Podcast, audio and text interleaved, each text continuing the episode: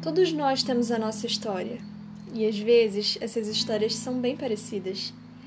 A questão é que nem todos falam sobre elas, e é por isso que eu tô aqui para falar sobre as histórias que ninguém fala, a começar pela minha.